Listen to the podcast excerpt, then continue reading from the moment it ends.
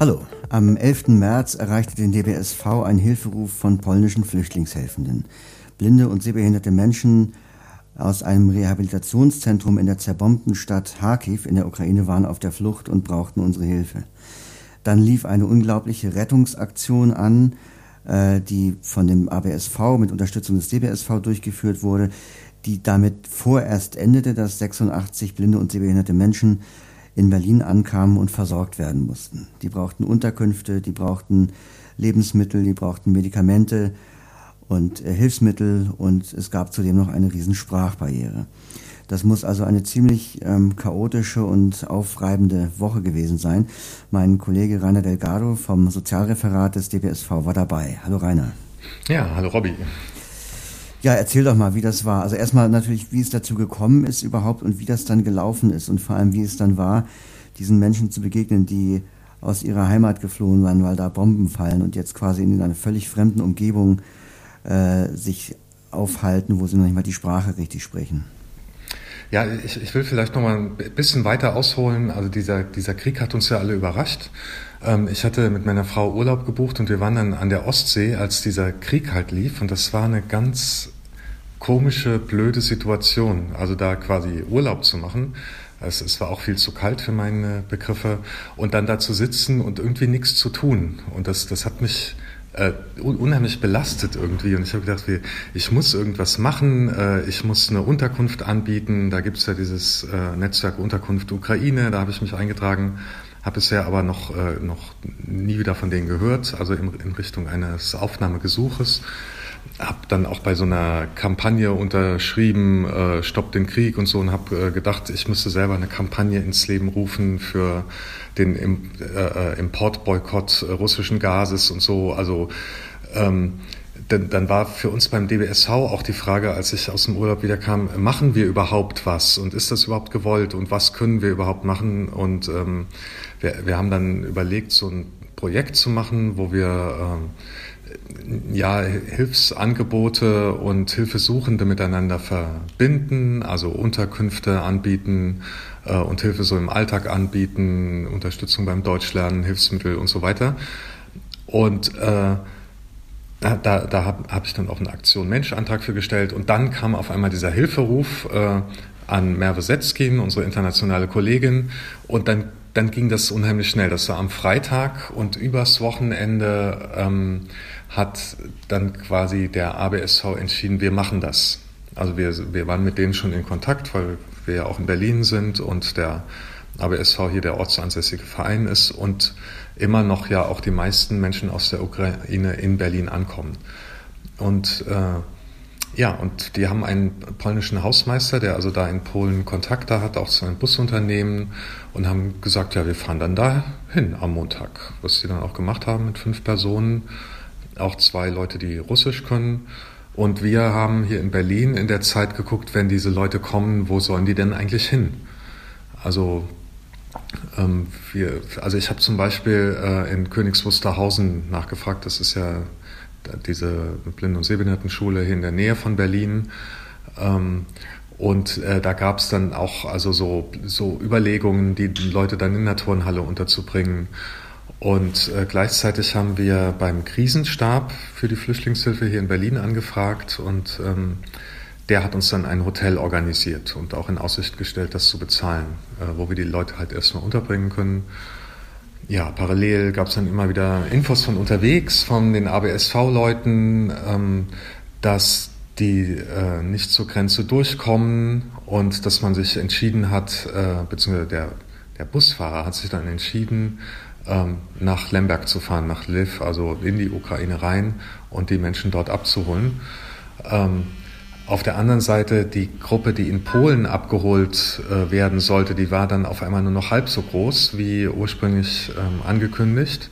Und wir haben dann auch von unterwegs schon eine Liste der Menschen bekommen und festgestellt, es sind gar nicht ähm, äh, blinde Kinder mit ihren Lehrern, sondern es ist sehr gemischt.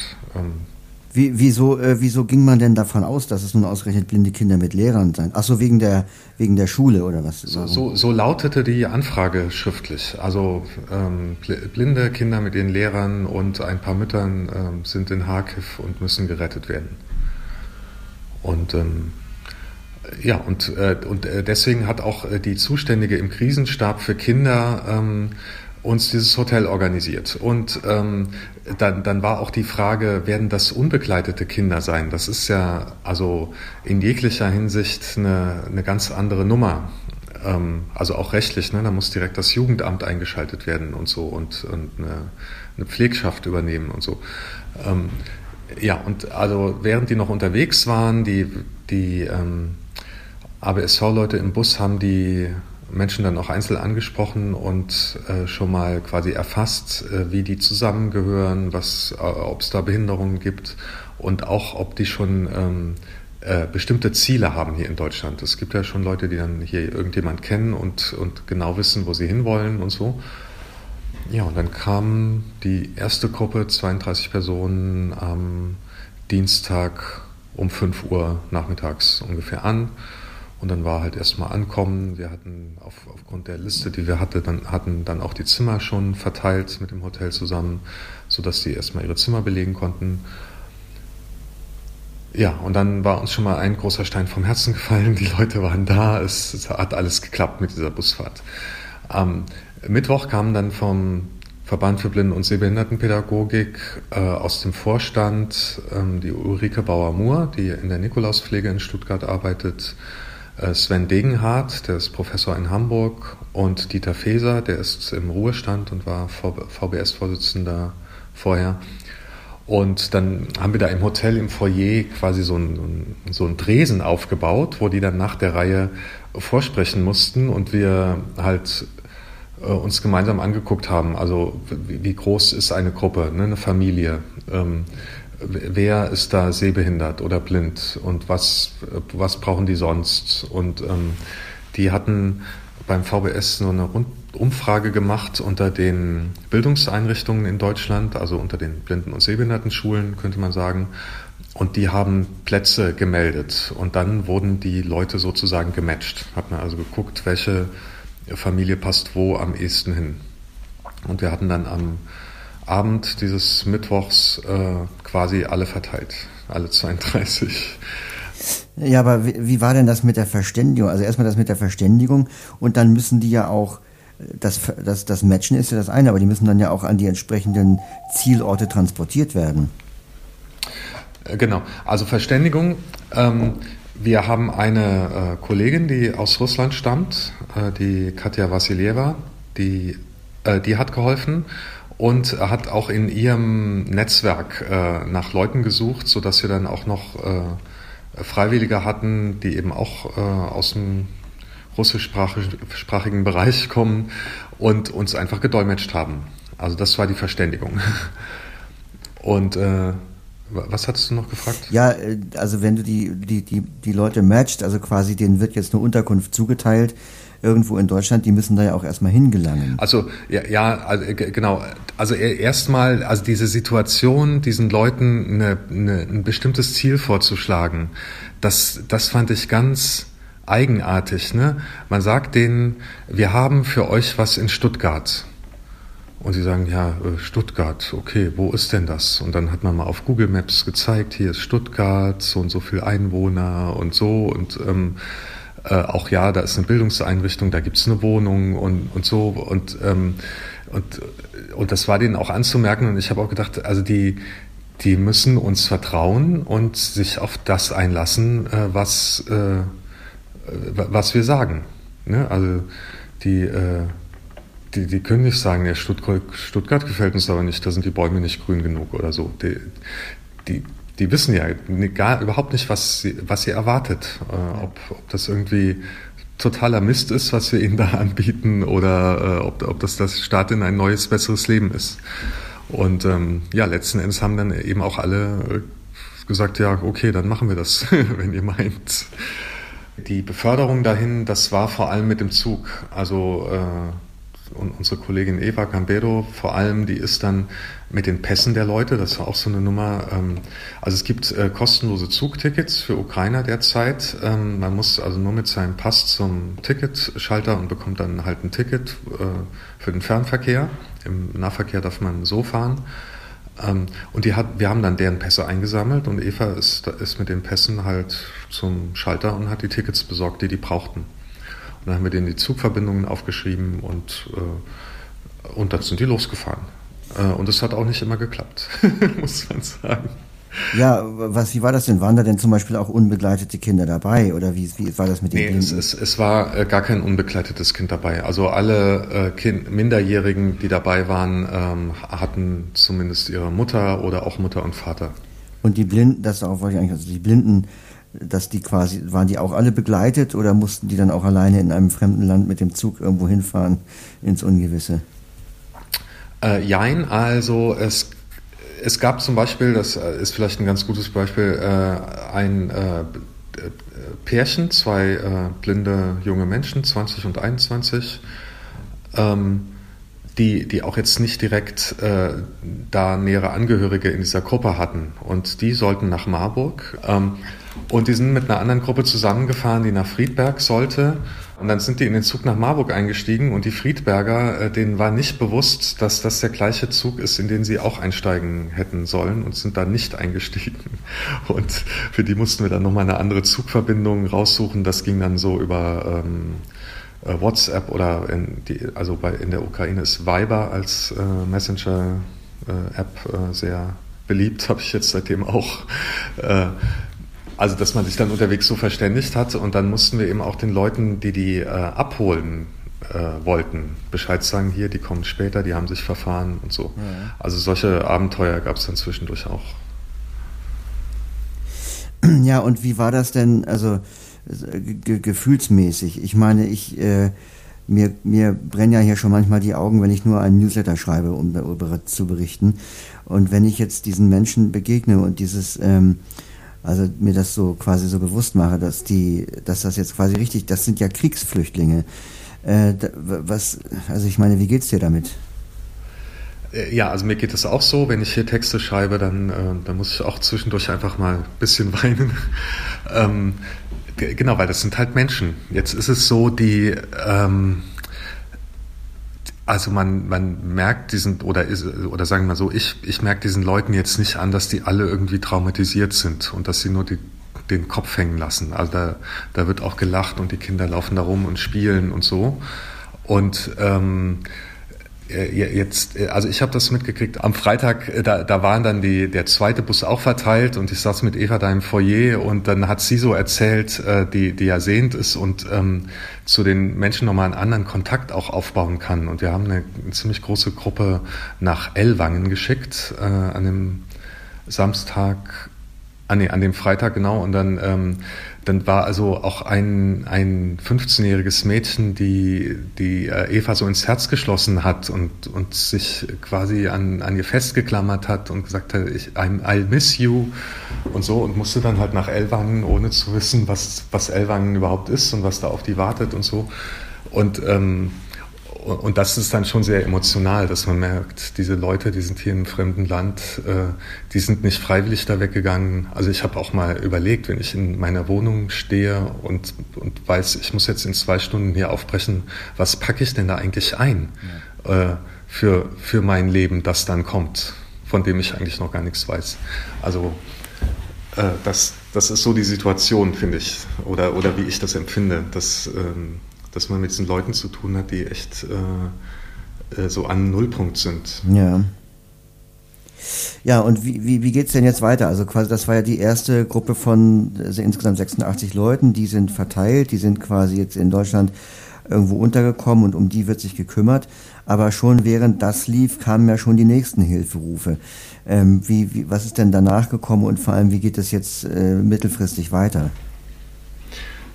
Ja, genau. Also der ist, es kam dann eben mittwochs der andere Bus, äh, der dann tatsächlich auch aus, aus der Ukraine, Ukraine sozusagen kam und ähm, Äh, wir haben immer noch Leute im Hotel. Ähm, das liegt daran, dass welche nach äh, Bochum fahren werden morgen und die Wohnungen da äh, erst noch eingerichtet werden mussten. Und ähm, Corona äh, hat uns auch noch aufgehalten. Also äh, in zwei Familien gab es dann Corona und eine, wir haben eine Familie, das ist äh, Uroma, Oma, Mutter und Tochter, also vier Generationen. Und die Uroma mit 84 Jahren, die hat äh, Corona bekommen und äh, ist auch dann jetzt ins Krankenhaus gekommen. Geht ihr aber schon wieder etwas besser. Und ähm, ja, wir, wir, machen heute Nachmittag, äh, also die, die drei, die jetzt nicht im Krankenhaus sind, die werden wahrscheinlich morgen erstmal bei mir unterkommen, damit wir das Hotel mal räumen können. Mhm. Weil, weil das auch relativ teuer ist. ähm, und, und mit der Verpflegung da auch nicht so einfach ist, weil die eigentlich gar keine Vollverpflegung machen äh, für, für Einzelne. Ja, jedenfalls, ähm, da, also eigentlich ist das erst äh, morgen halbwegs abgeschlossen. Und dann kam aber gleichzeitig ein neuer Hilferuf. Wir sollen Leute in äh, Lviv abholen. Und äh, da, das ging dann so ein bisschen hin und her, ob wir das jetzt machen können und sollen und wollen und ob das wirklich gut ist, weil wir auch ähm, äh, dieses Hotel eben praktisch nicht, nicht weiter hatten oder auch keine Zusage, dass das finanziert wird. Und ähm, mit, mit ziemlich viel hin und her wurde dann gesagt, okay, dann soll, soll der Bus halt nochmal fahren und die müssen wir dann aber in irgendeine Erstaufnahmeeinrichtung bringen. Dann haben äh, an diesem Mittwoch, wo der Bus morgens losgefahren ist, also verschiedene Leute, also ähm, Eva auch wieder und ähm, äh, Merve, die hat dann in Niedersachsen angefragt und da hat also der BV Niedersachsen ähm, alle Hebel in Bewegung gesetzt, um eine Unterbringung zu organisieren. Eva hat in Thüringen gefragt und gleichzeitig war Frankfurt auch noch im Gespräch.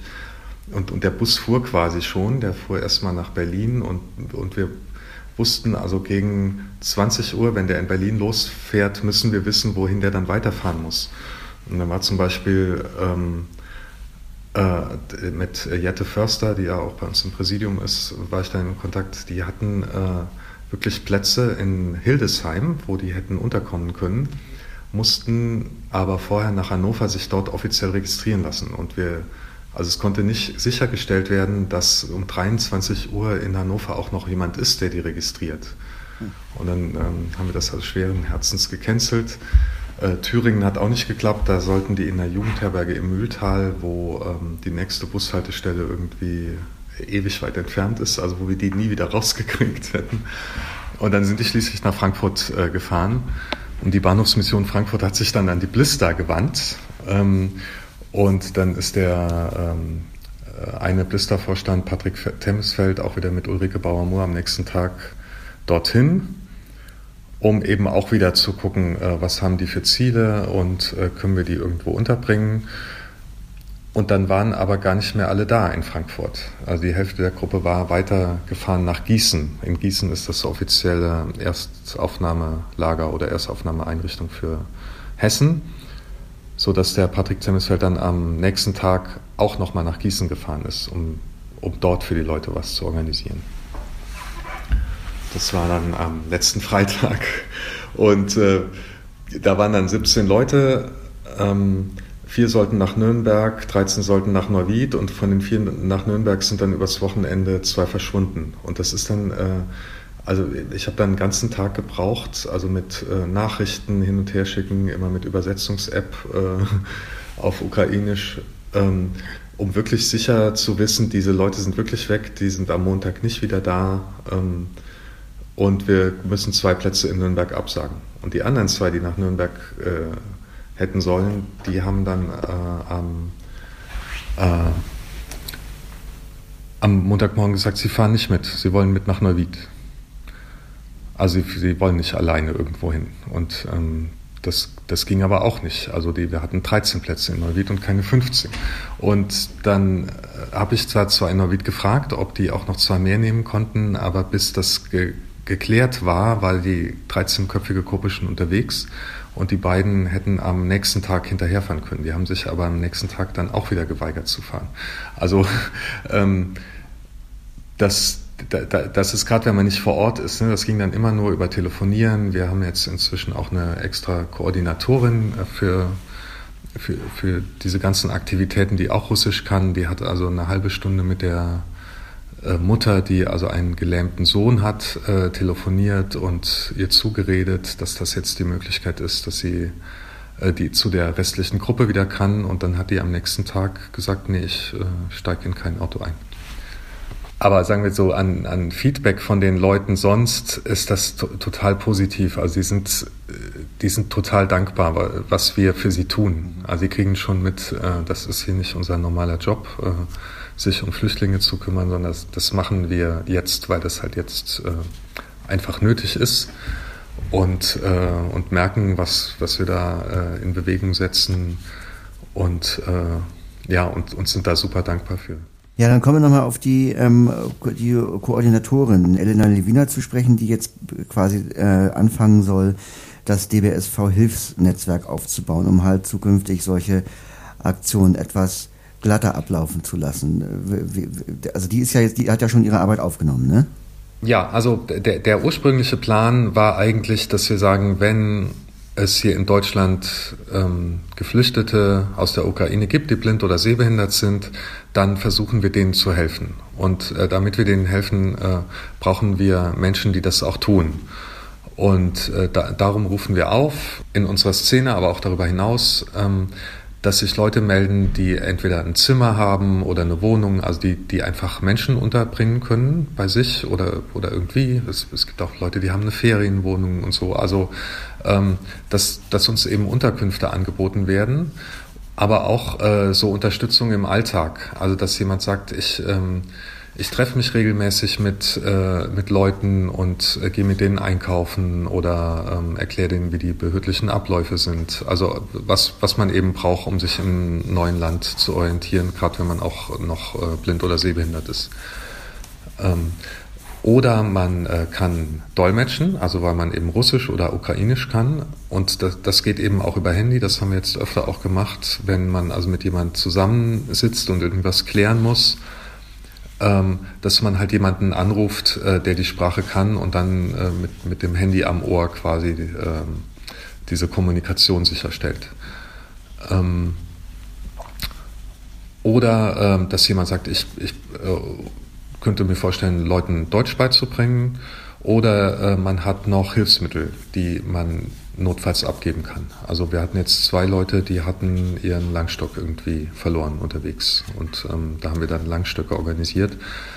Also oder äh, jemand hatte die Brille verloren oder jemand hatte kein Smartphone mehr, ähm, wo wir dann versuchen eben für Ersatz zu sorgen und da können uns ja unsere Mitglieder oder unsere Szene eben auch Dinge anbieten, die man halt noch zu Hause hat und nicht mehr braucht die noch kein Schrott sind, also die man schon noch gut benutzen kann.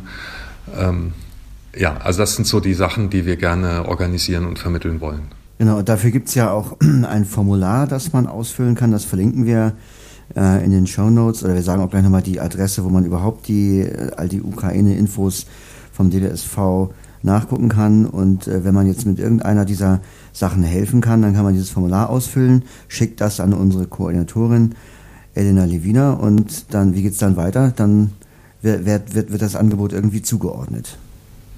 Genau, dann wird das Angebot erstmal eingetragen in eine Excel-Tabelle. Und äh, genau, und dann wird geguckt, ähm, also äh, wird uns auch ein Bedarf in der Richtung gemeldet.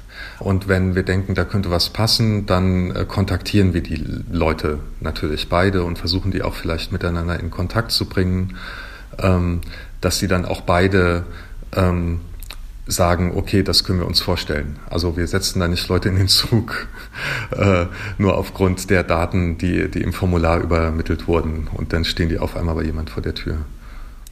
Und dementsprechend, wenn wir dann äh, sehen, also da ist in der Gegend auch noch jemand, der gesagt hat, ich habe kein Zimmer, aber ich biete Unterstützung an, dass wir den dann auch mit vermitteln, dass, äh, dass der oder die dann eben auch da vor Ort mit unterstützen kann.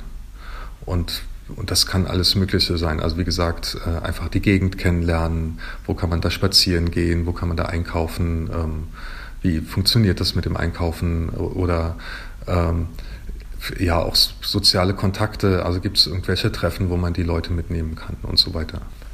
Ja gut, dann haben wir jetzt zumindest erstmal äh, eine kleine, einen kleinen Abriss darüber bekommen, was da im März alles passiert ist und äh, wie es jetzt zumindest erstmal mittelfristig weitergeht. Also wir haben jetzt die Elena, die quasi Hilfsangebote mit äh, Bedarfsmeldungen matcht und versucht halt Leute auch zunächst mal mit Unterkünften zu versorgen, im Land zu verteilen.